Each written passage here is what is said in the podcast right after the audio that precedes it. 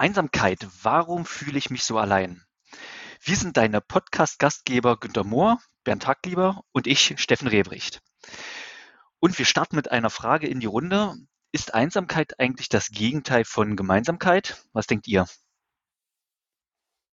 Ja, ich werfe mich mal auf die Frage gleich mal drauf. Also ich glaube, dass das äh, äh, Dimensionen sind, die eher nebeneinander sind. Ich würde nicht jetzt sagen, mal so aus der Hüfte geschossen, dass die zwei Sachen jetzt, sagen wir mal, mit Polaritäten sind, die gegeneinander stehen, sondern dass es im Leben wichtig ist, äh, Phasen von Gemeinschaft zu haben und Phasen vielleicht auch von Einsamkeit. Ich, das Wort hat oft eher eine schlechte Presse, aber vielleicht können wir da auch mal, du hast es ja auch mit dem Alleinsein zusammengebracht vorhin. Also ist ja auch nochmal eine Frage, ob Alleinsein und Einsamsein das gleiche ist.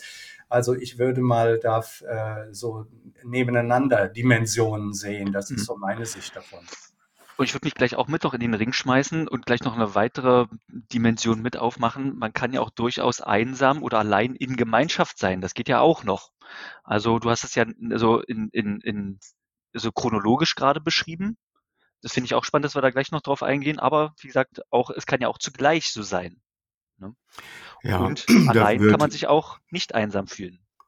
Okay. Ja, da würde ich jetzt gleich mal mit auf diesen Zug springen und äh, auch nochmal das bestätigen, dass es dieses Phänomen gibt, äh, dass Menschen zwar in, gemeinsam mit anderen irgendwas tun und machen und trotzdem ein, ein starkes Gefühl der Einsamkeit haben, weil sie zum Beispiel Signale äh, der, der, des Angesprochenseins und der Zuwendung einfach nicht durchlassen. Ja, also in, in, einem, in einem psychologischen, man könnte sagen, Filter vorne dran, kommt einfach nicht an, äh, dass der andere mh, hm, Zuwendungssignale äh, aussenden. Ne?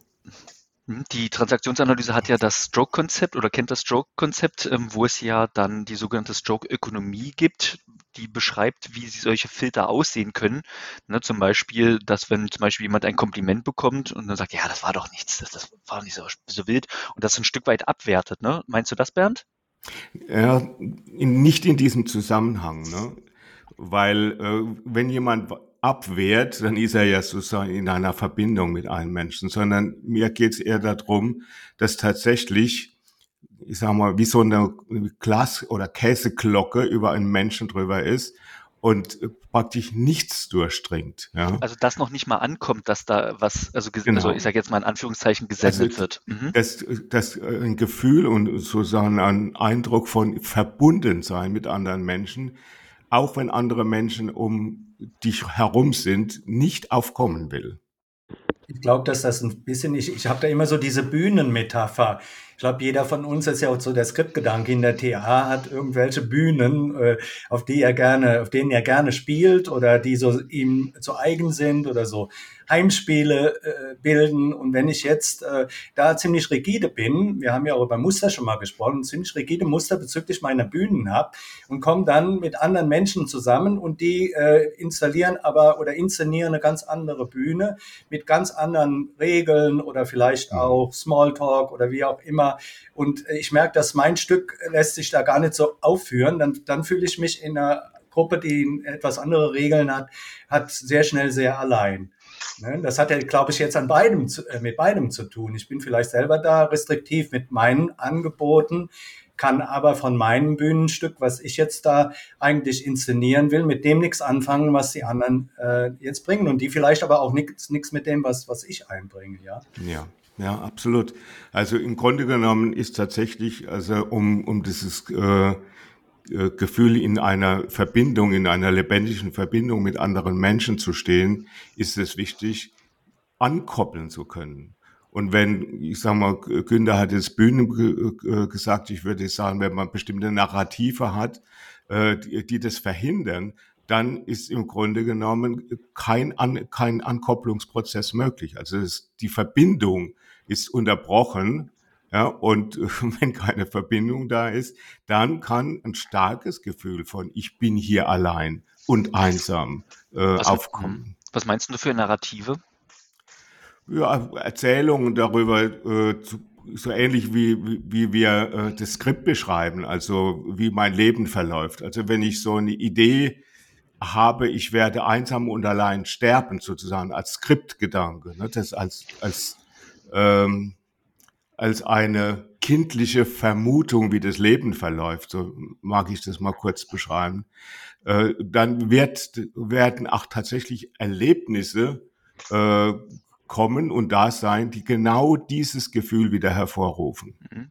Lass das doch nochmal konkret machen auf dem Beispiel. Also in einer Situation, also wir, wir hatten ja gerade diese Bühnen, ich versuche mir gerade konkret vorzustellen, wie das aussehen kann. Also zum Beispiel könnte ich wahrscheinlich auf dem Psychologiekongress wesentlich besser ankoppeln als, ähm, was weiß ich, auf, auf, auf einer Tango-Zusammenkunft, wenn es ums Tango-Tanzen geht. So, weil ich das noch nicht kann. Und ähm, die Themen dort sind natürlich kontextgebunden. Also Psychologiethemen auf dem Psychologiekongress, Tango-Themen, Tango-Zusammenkunft. So, jetzt habe ich keine Ahnung von Tango beispielsweise. Und wie könnte ich denn da ankoppeln? Was, was, was wären da eure Vorstellungen oder, oder gehen wir voneinander vorbei?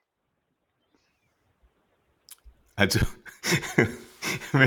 wenn ich, ich kenne dich jetzt ein bisschen, du würdest mal ein paar anzügliche Bemerkungen machen über Tango und würdest über den Weg vielleicht ankoppeln. Aber wenn dir gar nichts einfällt äh, äh, und du nur im Grunde genommen permanent innerlich denkst, was ist denn das für ein komischer Kram und äh, was treiben die da alle und wie sehen die alle aus und so weiter, äh, dann bist du in deinem, in deinem, deiner Bühne oder in deiner Geschichte so abgekapselt, dass du kaum Verbindung aufnehmen mhm. kannst mit. Also, mit dass ich sozusagen, weil, weil ich merke jetzt, okay, ich komme jetzt auf ein unsicheres Terrain, nenne ich es jetzt mal, dass ich mir eine Geschichte erzähle, um mich stabil zu halten und mich in Ordnung zu halten, dass die komisch sind zum Beispiel.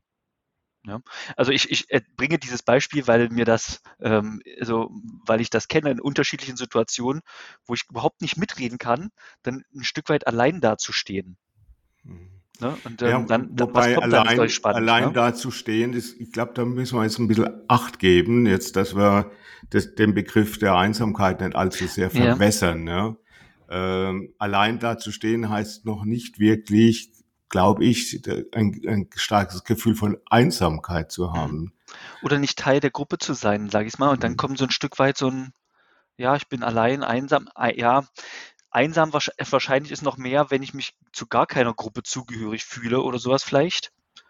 Ich glaube, das, das ist ja auch eine, sagen wir, eine sehr tiefgehende psychologische Dimension, die wir gerade ansprechend. gibt also so, jetzt mache ich mal ein grobes Persönlichkeitsmodell, schon zwei Typen von Menschen. Es gibt welche, die genügen sich immer selbst und es gibt solche, die gerne mit anderen zusammen sind und gerne auf andere Menschen zugehen. Wenn ich jetzt jemand bin, ich habe einen Freund zum Beispiel, der genügt sich ganz gut immer selbst, der kann einen ganzen Abend auf einer Geburtstagsfeier sein, wo er außer sich selbst und mir keinen anderen kennt und sich zwei bis drei Stunden wohlfühlen, redet ab und zu mal mit jemandem, aber ist eigentlich weit außerhalb der Gruppe. Ne? Sowas gibt's schon. Da muss man auch gar nicht drunter leiden, finde ich.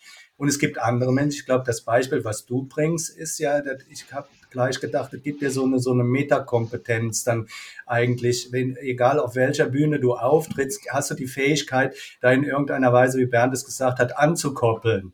Ne? Hast du bestimmte äh, Arten und Weisen, wie du dann ins Gespräch kommst, ohne schon der perfekte Tango-Tänzer zu sein? Also wenn du den Anspruch an dich stellst, du musst auf jeder Bühne, auf der du auftrittst, schon äh, perfekt und toll sein, ehe du da überhaupt äh, auftrittst. Das ist natürlich auch eine Restriktion, die manche Menschen haben. Ne? Antreiber mäßig gesteuert. Also insofern, ich denke, diese Metakompetenz, und da wollte ich gleich dran, dran anknüpfen, ich glaube, dass die ein Stück verloren geht heute. Wir haben immer mehr Echoblasen, immer weniger Gemeinsamkeit in der Gesellschaft. Da mache ich es ein bisschen soziologisch jetzt auch, das Thema. Es ist hat zugenommen. Deshalb ist das auch ein gutes Thema, was wir, wir heute haben, dass Menschen viel in kleineren Szenen so zurechtkommen können, müssen gar nicht mehr im Großen so sein. Jeder hat so seine, seine Blase. Und bei manchen ist die Blase auch ganz klein. Die besteht nur aus ihnen selbst. Kannst du heute auch ganz gut mit zurechtkommen. Ja, also mhm. das ist, finde ich, schon ein, ein Riesenthema.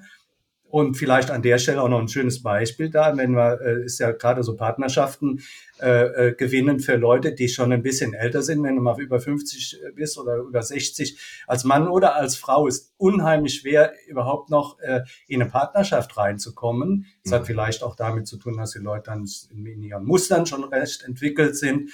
Aber äh, äh, irgendwie das zusammen, die Zusammenkünfte, die sind ja ganz wichtig, um Einsamkeit auch äh, äh zu mhm. verhindern. Äh, da gibt's weniger Möglichkeiten heute. Ja. Was ich glaube, das, was, ja. was du beschreibst, Günter, ist, äh, äh, wenn man es noch mal noch mehr auf den Punkt bringt, ne, dann ist ja in der allgemeinen Beschreibung von Einsamkeit äh, das subjektive Gefühl, einen Mangel an sozialen Kontakten zu haben. Also ich, ich denke, es ist, ähm, es ist äh, ein wie so ein, eine Haltung, die man haben kann, die situativ auftritt. Aber nicht nur situativ, sondern mit der Zeit, mit zunehmendem Alter tatsächlich. Das heißt, äh, Menschen, die 80 oder noch älter sind, da ist schon eine ganze Menge an sozialen Kontakten weggestorben. Ja, und dort ist es ein Fakt, dass enge Beziehungen und äh, wichtige Beziehungen wegfallen und dann auch noch äh, gleichzeitig die Fähigkeit, wieder, wie du es beschreibst, Günther, wieder gut ankoppeln zu können, auch abgenommen hat, so dass tatsächlich dort massive Einsamkeitsprobleme äh, herrschen können. Mhm. Ich habe auch gerade noch mal in die Richtung gedacht, dass Einsamkeit gar nicht irgendwie so ein, so ein Ding ist, sondern eigentlich eine Vereinsamung stattfindet. Oder das, also das habe ich daran jetzt gerade festgemacht. Also ich gucke ja auch mal auf meinen eigenen Erfahrungswert, ähm, als ich zum Beispiel viel allein gearbeitet habe, also im Homeoffice war, da merkt, oder, oder auch in der Corona-Zeit äh, kennt man es ja vielleicht auch, fand dann zum Beispiel eine Vereinsamung statt, weil der Mangel an sozialen Kontakten da war. Und das ist ja genau das, was du beschreibst, Bernd. Ne? Also je mehr soziale Kontakte wegfallen und die müssen nicht mal wegsterben, sondern einfach auch, dass man keinen Zugang dazu hat, ähm, kann also eine Vereinsamung stattfinden, selbst wenn theoretisch Kontakte auch noch da sind ja. aber die keine Zeit haben oder, oder in irgendeiner Form nicht verfügbar sind. Ne? Und ähm, was du gerade noch angesprochen hast, ich, diesen Punkt finde ich auch sehr interessant. Ich denke tatsächlich heute schon daran, ähm, weil ich irgendwie nicht vereinsamen will im Alter, ähm, mit unterschiedlichen Generationen Freundschaften zu schließen. Könnte man jetzt sagen, ja, das ist ja ähm, sehr manipulativ oder so, aber tatsächlich, also merke ich, dass ich da einen sehr großen persönlichen Gewinn habe, zum Beispiel mit euch auch also befreundet zu sein, ähm, um, um, um Erfahrungen, um, Erfa um, Erfahrungen dann also äh, daran teilhaben zu können und auch andere Sichtweisen kennenzulernen, aber auch mit Leuten, die 20 Jahre jünger sind als ich, die auch äh, ganz andere, ganz andere ähm, Wesen sind und das bereichert mich total. Also insofern kann ich das auch nur empfehlen, also nicht nur in der eigenen Generation befreundet zu sein. Ja, solche karitativen Akte kann man ja nur bewundern. Also, ähm, ich wollte aber noch mal einen anderen Aspekt sagen. Ich merke so an mir in Richtung Einsamkeit, dass ich bin ja jetzt auch in einem Alter, wo man da irgendwie äh, vielleicht schon einen Teil seines Lebens hinter sich hat. Ich merke, dass ich viel, viel wählerischer geworden bin Kontakten gegenüber. Das heißt, wo ich mich früher mal locker aufhalten konnte mit Leuten, wenn da auch irgendwas stattfand, was nicht so gerade meinen Bühnenstück dann entsprach. Das habe ich gut ausgehalten, halte ich heute nicht mehr so gut aus. Das heißt, wenn ich das schon erahne, dann bewege ich mich auf diese Bühne gar nicht. Also ich entscheide mich bewusst ein Stück für mehr Einsamkeit oder mehr, sagen wir mal, meine, meine äh, Regeln oder sowas äh, befol befolgen zu können in, in Zirkeln, als dass ich, sagen wir mal, jetzt äh, pure Gemeinsamkeit vorziehe. Also da merke ich schon, dass, dass da bei mir jetzt auch so, so ein, vielleicht auch so ein zeitökonomischer Aspekt. Also ich verplemper meine mhm. Zeit nicht mehr mit Leuten, äh, die, die irgend, äh, mir auf den Wecker gehen. So. Also du bist mehr bei dir und, und, und äh, entscheidest dich dann mehr, also selbst im Sinne der Selbstfürsorge mehr für dich, habe ich jetzt verstanden. Ja, ich bin mehr mit mir selber zusammen dann. Mhm. Wenn das bei dir, ob ich dann immer bei mir bin. Ja. Jetzt ist ja gerade, ich sage mal, das Thema Einsamkeit im Kontext mit äh, jungen Menschen in die Presse und in die Öffentlichkeit geraten. Ne? Und äh, ich finde dieses Phänomen, das finde ich auch sehr beachtenswert. Also klar, ein gewisses Maß an äh, Rückgang von, von sozialen Kontakten äh, und zwar in der direkten äh, menschlichen Begegnung über die sozialen Medien, ist nachvollziehbar. Und gleichzeitig habe ich aber natürlich über diese sozialen Medien, äh, kann ich vielfältigen Kontakt haben.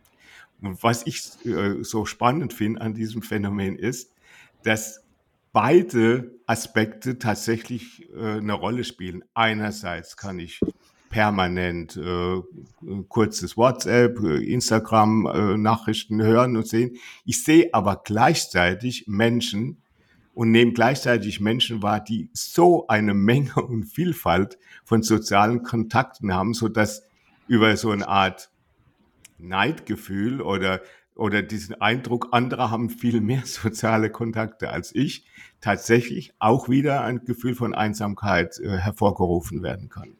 Ich glaube, bei Jungen, da wollte ich nochmal sagen, hat sich auch zentral was verändert.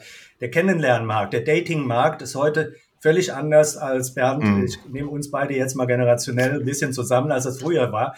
Früher hast du jemanden bei einer Veranstaltung, einer Kneipe oder sonst irgendwo kennengelernt. Heute hast du ja das Phänomen, dass die Leute sich irgendwie daten und über Tinder und so und quasi eine Bewerbung schreiben und so und sich dann irgendwie kennenlernen. Ne? Das andere ist ja seltener geworden. Und dann hast du Gruppen, dann komm, jetzt komme ich zum Punkt. Hast du ja zum Beispiel die Incels, ich weiß nicht, ob euch dieser Name was sagt, das sind Männer, die nicht so furchtbar attraktiv sind, vielleicht auch nicht so immer so furchtbar helle, die dann auf dem, dem Datingmarkt oder in, überhaupt in Partnerschaften reinzukommen, quasi auf der Strecke bleiben. Ne? Gibt ja richtig mhm. Bewegungen. Weggewischt werden, ja. ja. Ne? Also mhm. insofern, die, wo man früher gesagt hat, auf jeden Topf passt ein Deckel, der findet auch noch jemand. Ich das hat sich, also jedenfalls gibt es ein paar, paar Thesen dazu, heute verändert. Das heißt, du hast Gruppen von einsamen Menschen. Ja, ja. Ja. Ganz, ja. Lass mich mal kurz, weil das passt jetzt so gut, Steffen. Äh, weil genau dieses Phänomen, ja, tatsächlich über dieses sogenannte Völkische, ja, was vom, vom rechten Lager benutzt wird, ja, äh, tatsächlich diese, dieses Gefühl stimuliert, ja, äh, also so diese Sehnsucht danach, irgendwo dazuzugehören.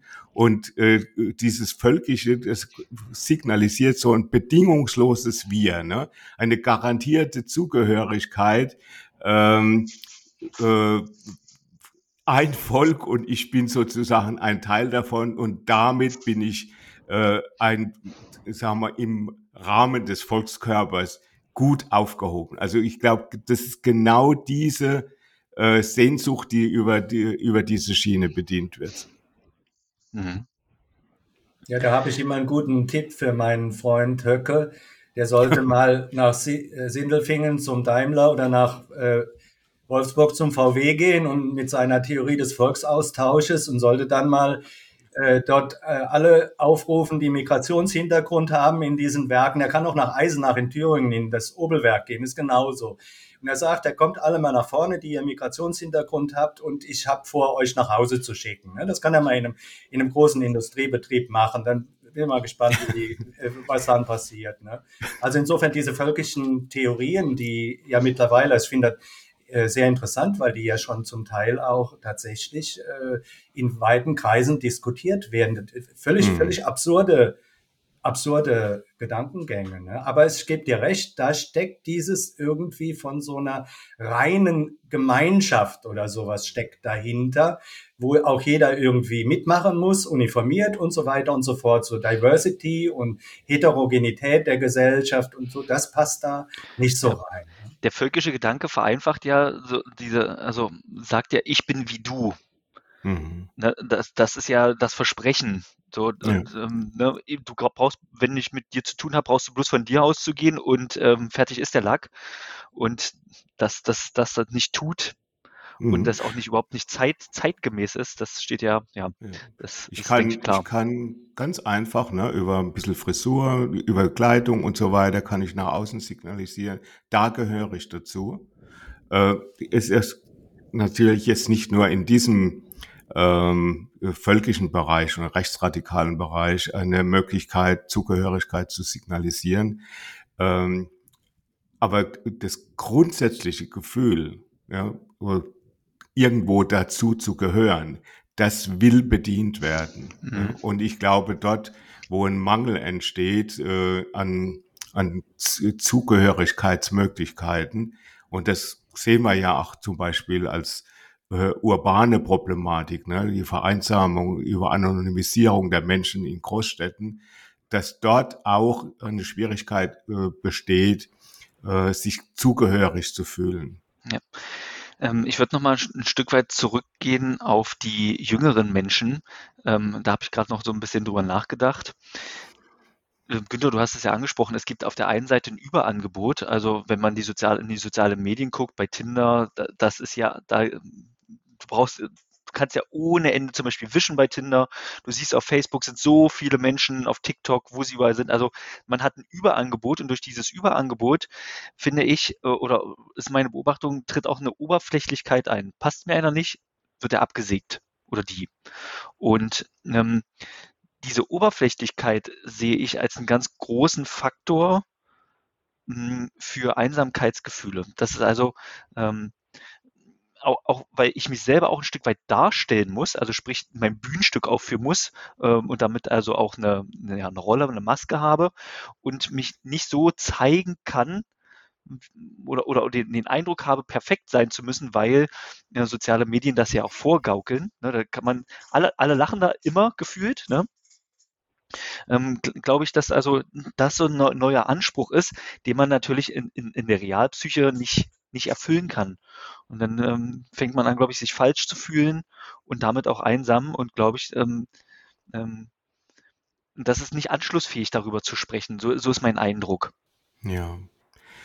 Also, ich, was du beschreibst, Steffen, erlebe ich so. Ne? Also über die sozialen Medien ist ja der Schwerpunkt äh, der Verbindung Sprache oder äh, sozusagen Bildsprache, also Videos oder sowas. Aber ja. im direkten Austausch mit anderen Menschen kommen ja äh, Eindrücke, ähm, der Geruch spielt Geruch. eine wichtige Rolle, äh, die, die Berührung spielt eine wichtige Rolle. Äh, ich sage mal, auch andere Körperhaltung, Mimik-Themen spielen eine wichtigere Rolle. Ja, einfach die und Präsenz. All, und all diese sozusagen Feinjustierungsmöglichkeiten, äh, um Verbindung und, und, und Kontakt herzustellen, fallen weg über diese sozialen Medien und es wird im Grunde genommen immer abstrakter und, und äh, sozusagen ja, über diese äh, Symbolik der Sprache äh, wird es schwieriger, äh, äh Kontakt aufzunehmen. Mhm. Ich arbeite ja bei einem IT-Dienstleister und ähm, bin, bin da mit einer ganz besonderen Spezies zusammen, nämlich IT-Lern, die ja sich gerne mal ähm, einigeln ähm, und, und auch gerne so im Homeoffice bleiben. Und was ich so, oder das ist meine Hypothese, die ich aufstelle, dadurch fehlen denen ja einmal die sozialen Kontakte, aber auch wenn, wenn sie sie da haben, also mal ins Büro kommen müssen, ähm, wissen sie gar nicht so richtig, wie sie sich verhalten müssten können, weil es nicht geübt ist. Und das ähm, befeuert natürlich wieder die, die, die Tendenz, sich zurückziehen zu wollen, was dann eine negative Spirale auch so, so nach meinem, nach meinem, nach meiner Beobachtung in Gang setzt. Ne? Ähm, Richtung, ähm, ja, ich bleibe dann also in meiner, in meiner Kapsel drin. Mhm.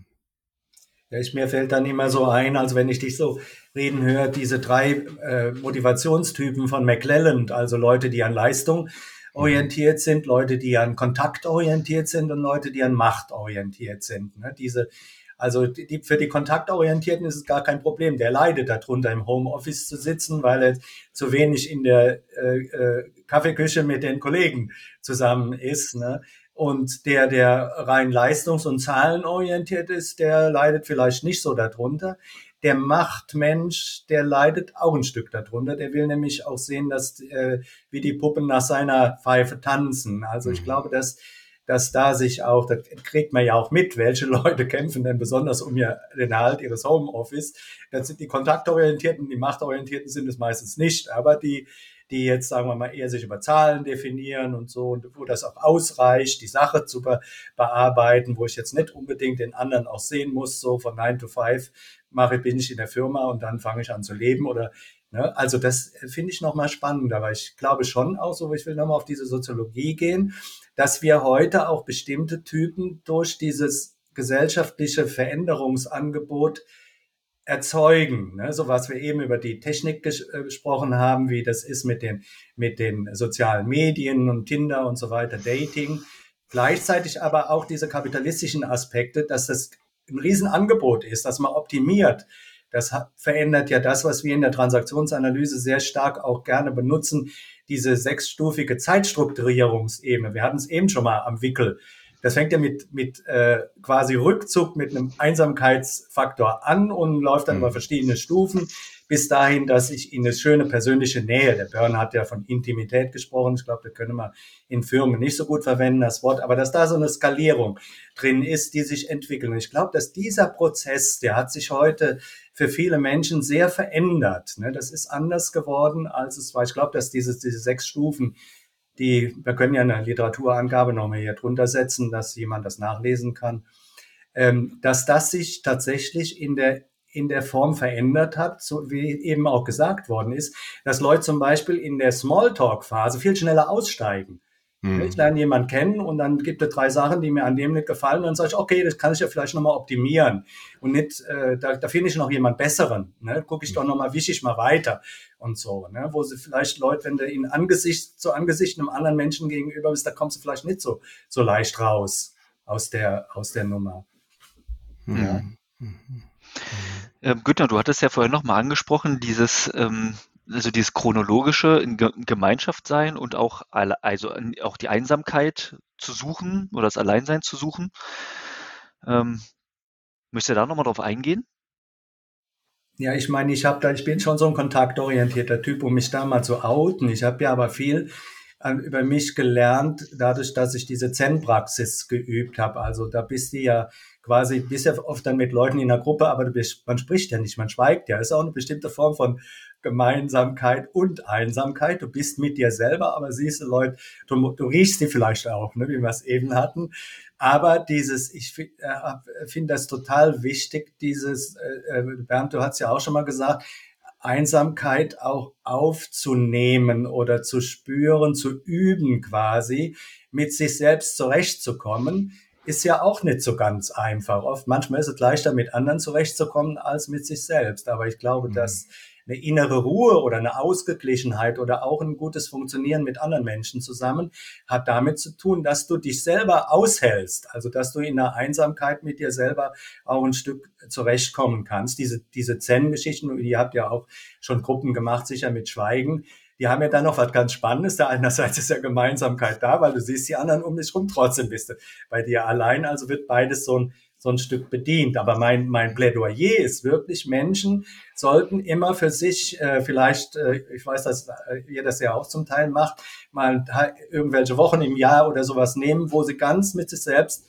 auf sich selbst äh, äh, zurückgeworfen sind, auch und mit sich selbst beschäftigen und denke, dass das eine wichtige äh, Funktion hat im, im Leben, dauernd im, im, im Gesamtbetrieb äh, äh, rumzuspringen und dauernd mit befeuert zu sein und andere zu befeuern, mhm. ist, glaube ich, nicht so menschendienlich. Mhm. mhm. Ich war ja vorletzte Woche äh, bei einer, oder habe ich eine Visionssuche gemacht. Also sprich, da setze ich mich dann alleine in die Natur mit dem Zelt und Wasser und faste auch. Also sprich auch Stimulationsarmut. Ähm, und genau, da kommen, also da, da finde ich es ganz interessant, auch mich selbst zu beobachten.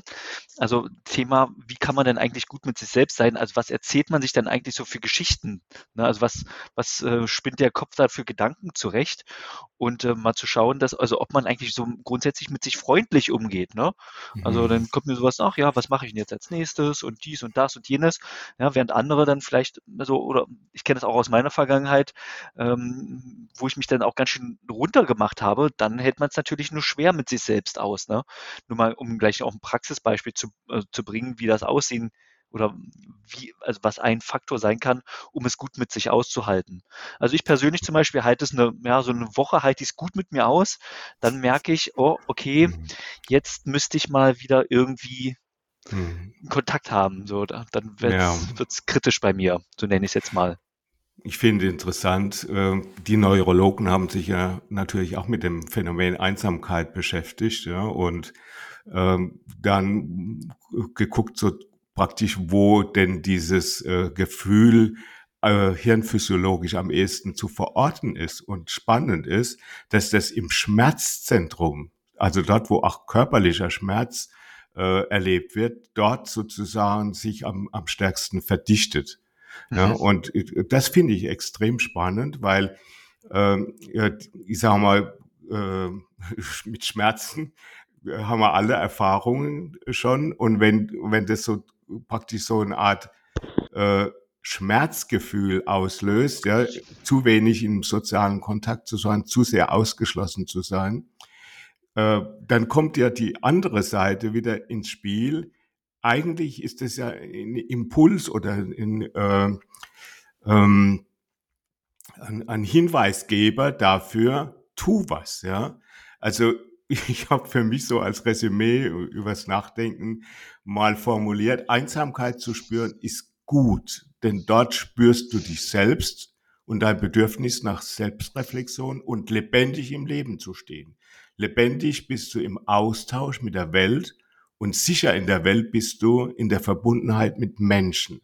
Das war sozusagen, ist die andere Seite. Ne? Also wenn du den Indikator Schmerz nimmst und was draus machst, dann ist es sozusagen ein wichtiger Hinweisgeber, Impulsgeber für tu was, tu was. Und das finde ich auch spannend. Was, was ist es denn, was man tun kann? Ne? In den, in den Chor gehen, ja? äh, äh Sportveranstaltungen äh, suchen. Also den Kontakt wieder suchen. Und das ist ja im Grunde genommen genau die Problematik, wenn Menschen über Depression in Einsamkeit verfallen, dass genau dort diese Fähigkeiten, den sozialen Kontakt wieder aufzunehmen, ja, gegen Null gehen dann. Ja, also auch gerade Deutschland hat ja, ähm, ich sage jetzt mal, auch ein Stück weit eine Einmaligkeit in dieser Welt und, und das ist äh, Vereins, Vereinsleben.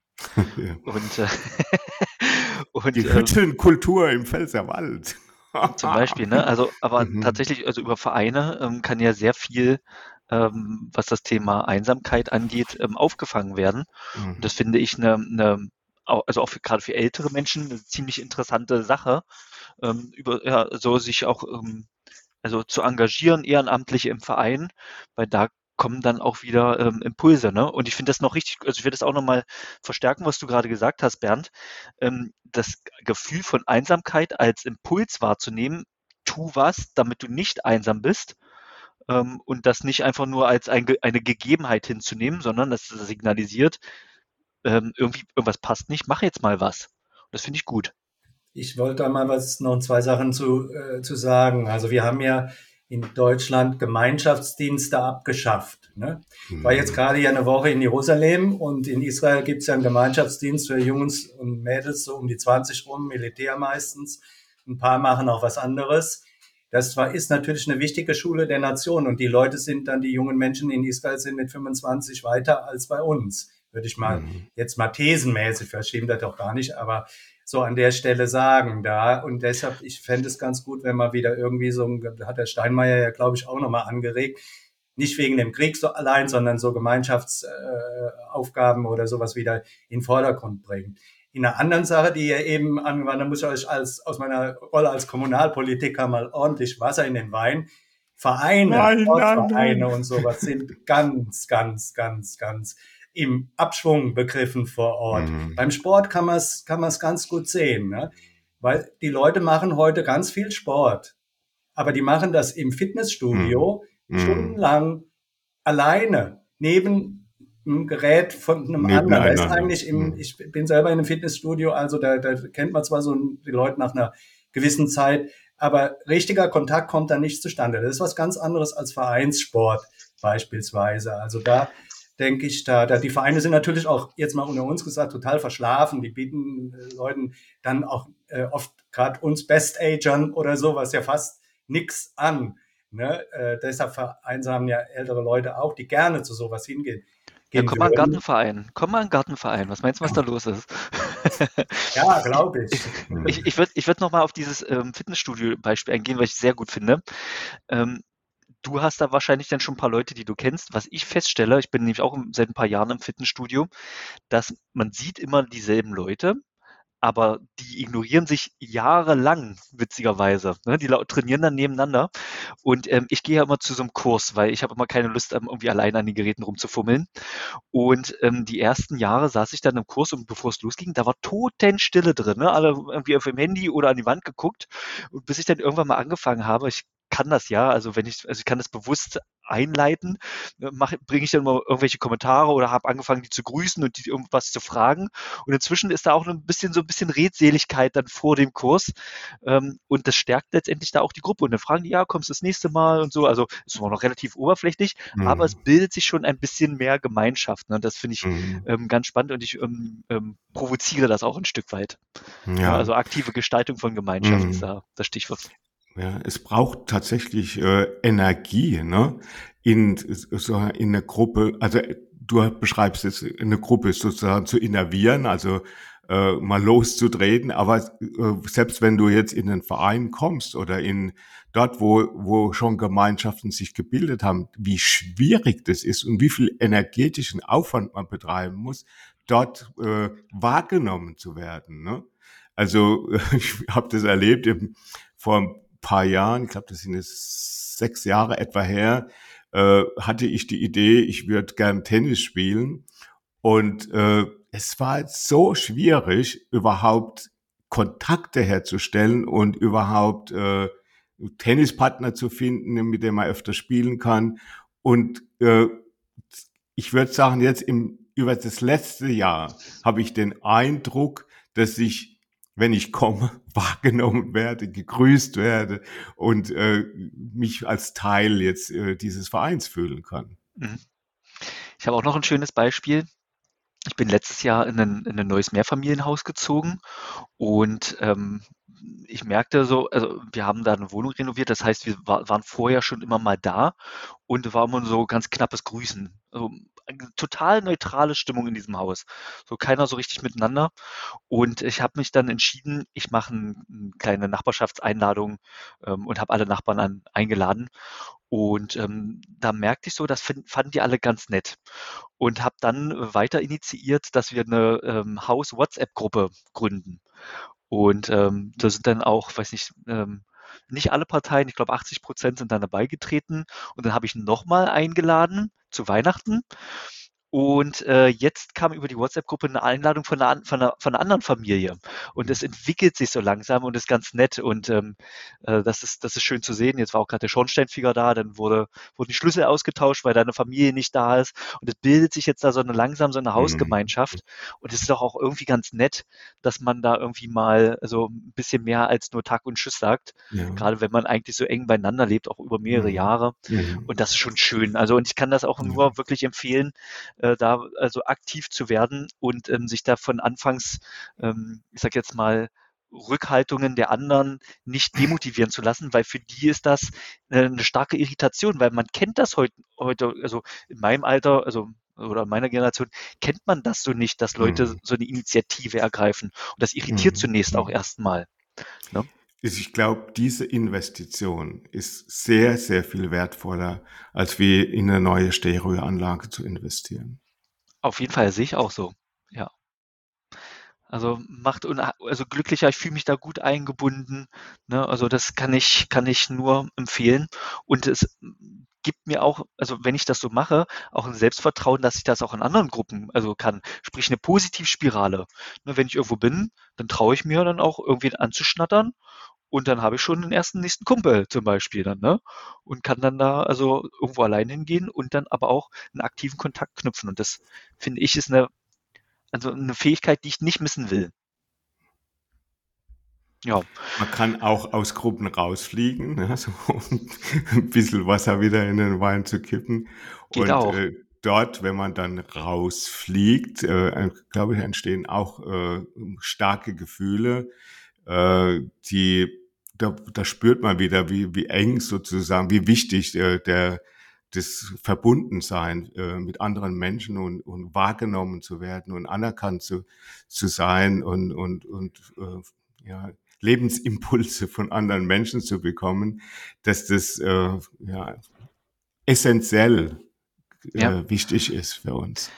Ähm, mit dem Thema aus Gruppen rausfliegen habe ich mich auch ähm, also ich, ähm, relativ viel beschäftigt, weil ich ja gerade Teams begleite, ähm, agiler zu werden.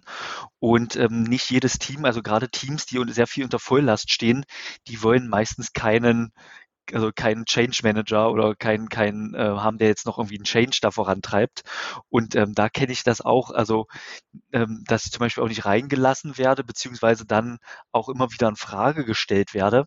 Und was ich da sehr hilfreich finde, ist ähm, zu schauen, ist es also mein, also es ist eigentlich eher die Rolle, die abgelehnt wird und nicht unbedingt die Person. Und also klar zu kriegen, dass das also ein, also wenn, wenn man mal aus einer Gruppe fliegen sollte, dass es nur ein bestimmtes Umfeld ist, das hm, dich also als Person dann zum Beispiel nicht akzeptiert und du nicht, also wahrscheinlich du nicht grundsätzlich irgendwie ein Vogel bist oder sowas.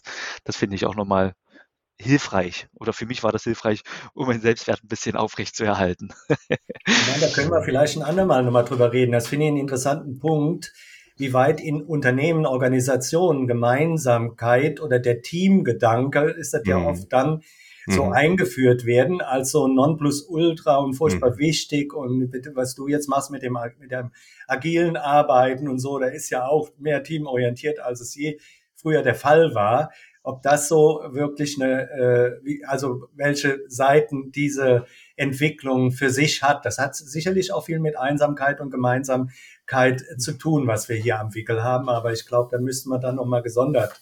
Ja, äh, müsste man nochmal, müsste man nochmal hingucken. Ne? Ja. Ähm, ich, ich glaube, das ist gerade bei Unternehmen dieses äh, diese Idee, ne, als Team äh, zu arbeiten und so, das ist eine sehr schöne abstrakte Metapher. Und letztendlich, äh, ich sag mal, die Rahmenbedingungen sind furchtbar ungeeignet ne, für solche mhm. Situationen. Wenn es aber gelingt, und dann möchte ich jetzt noch loswerden, die Gestaltungsfreude, ne, sozusagen mit anderen zusammen etwas zu gestalten und, und, und äh, schöne Ergebnisse hervorzubringen, dass das äh, schon äh, ein toller Erlebenswert für Menschen ist.